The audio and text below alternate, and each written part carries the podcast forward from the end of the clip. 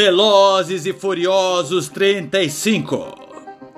Toreto Neto, descendente direto e clonado de Dominique, sofreu um terrível acidente, passando por dolorosos e longos tratamentos para sua recuperação.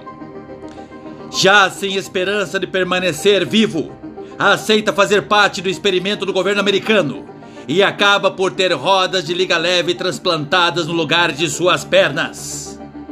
Mais tarde, numa de suas missões em corridas pelo deserto, para provar que sua própria urina poderia substituir o diesel, não o ator, mas o combustível, Torentinho viaja pelo Atlântico com sua super velocidade.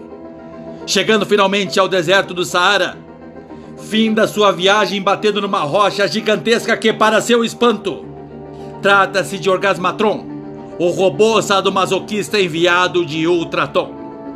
Orgasmatron é um gigante pronto para vingar a morte do seu filho humano que ainda não nasceu. Numa terrível luta que atravessa o Atlântico, retornam finalmente ao Rio de Janeiro.